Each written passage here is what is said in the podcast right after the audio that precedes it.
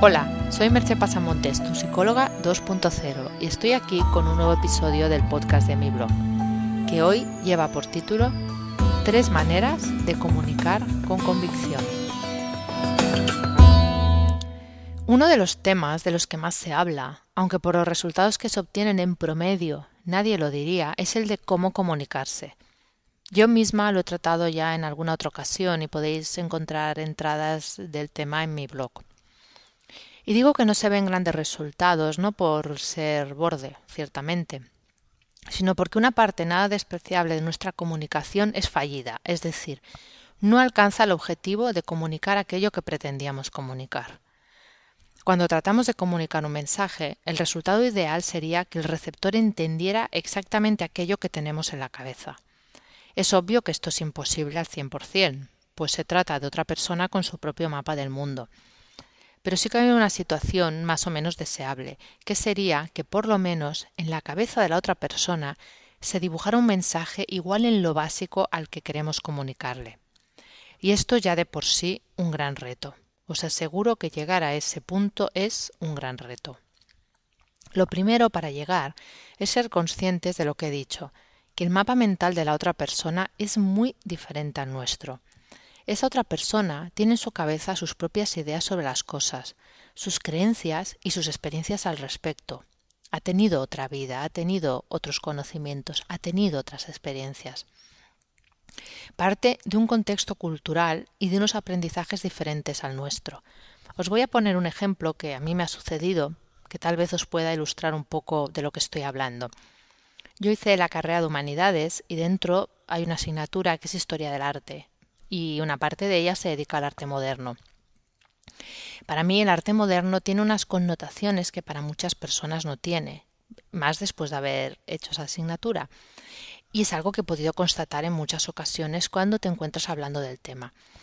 Eso me ha hecho llegar a un punto en que no suelo entrar en una valoración sobre una obra de arte moderno, os pongo como ejemplo paradigmático la fuente de Duchamp, si creo que no voy a tener el tiempo necesario para explicar por qué para mí esa obra, es valiosa, o si por alguna razón no tengo ganas de extenderme. Sé que una explicación breve no funciona, y lo sé por experiencia.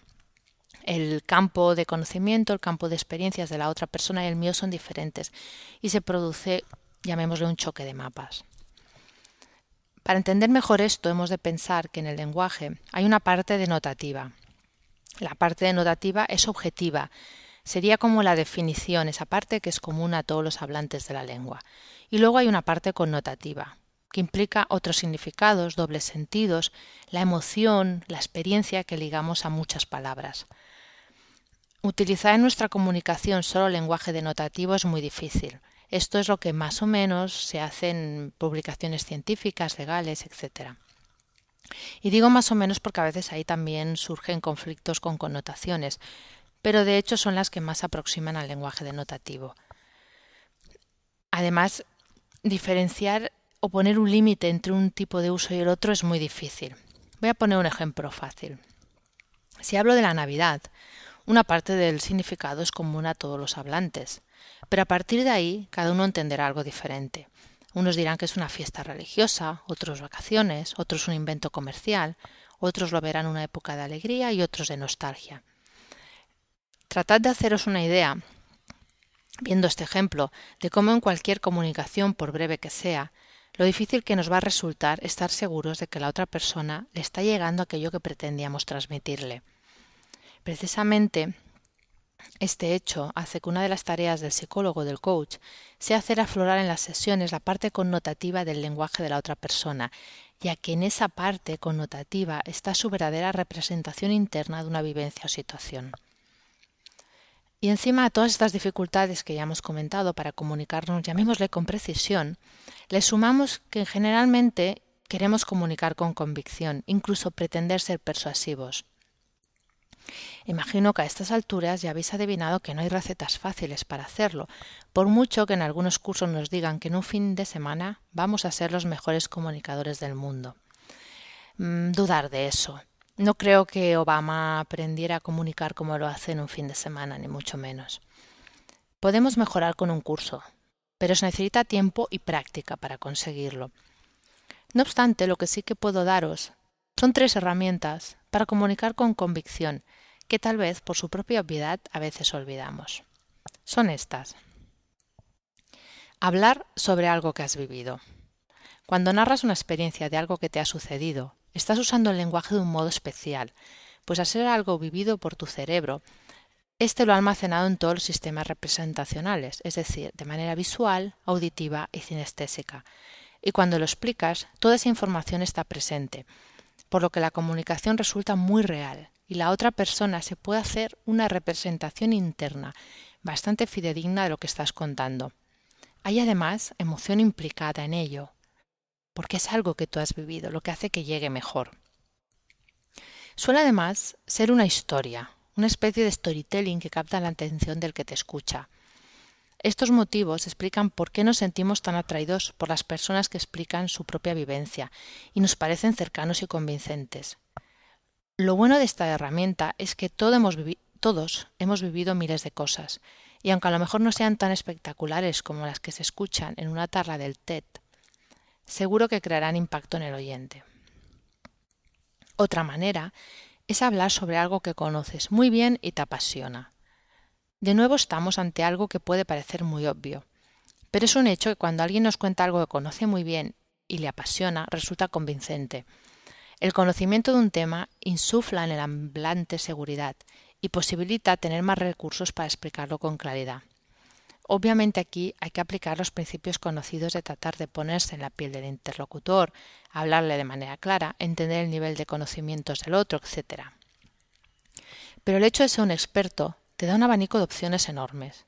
Y si además te apasiona, como he comentado, que conoces y que te apasiona, la emoción en tu comunicación está asegurada y por tanto la conexión con los oyentes será más grande. El tercer modo es ser un actor consumado.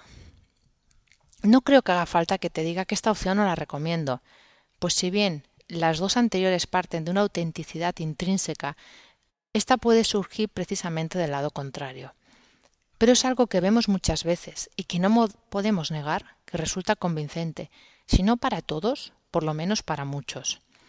Hay personas que ni son expertos en un tema, ni se lo acaban de creer, ni es algo que hayan vivido, pero tienen la capacidad de hablar de ello con absoluta convicción algunos les sale de manera natural y otros han aprendido a hacerlo, con las muchas técnicas que hay para ello. Sus emociones no son genuinas, pero tienen la habilidad de hacerlas pasar como tales. A veces les llamamos falsos gurús o vendedores de humo, pero hemos de reconocer que convencen, ni que sea por un tiempo, a bastantes personas. No todo el mundo vale para eso, ni quieren hacerlo de esa manera, pero como existe yo tengo que nombrarlo, aunque advirtiendo eso sí que suele ser una estrategia de corto recorrido, pues como decía Abraham Lincoln, puedes engañar a todo el mundo algún tiempo, puedes engañar a algunos todo el tiempo, pero no puedes engañar a todo el mundo todo el tiempo. Lo importante en cualquier caso es ser capaces de llegar a la otra persona, de conseguir que nuestro mensaje te transmita.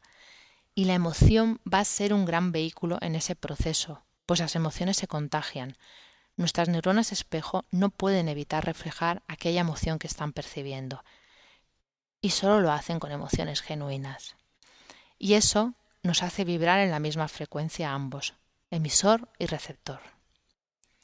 Te dejo con dos preguntas. ¿De qué manera te comunicas? ¿Pones emoción en ello? Si requieres de mi ayuda para tu vida personal o profesional, contacta conmigo por email agendamerche.gmail.com o por teléfono en el 664-436-969. Hasta aquí el podcast de hoy y nos escuchamos en el próximo podcast. Bye bye.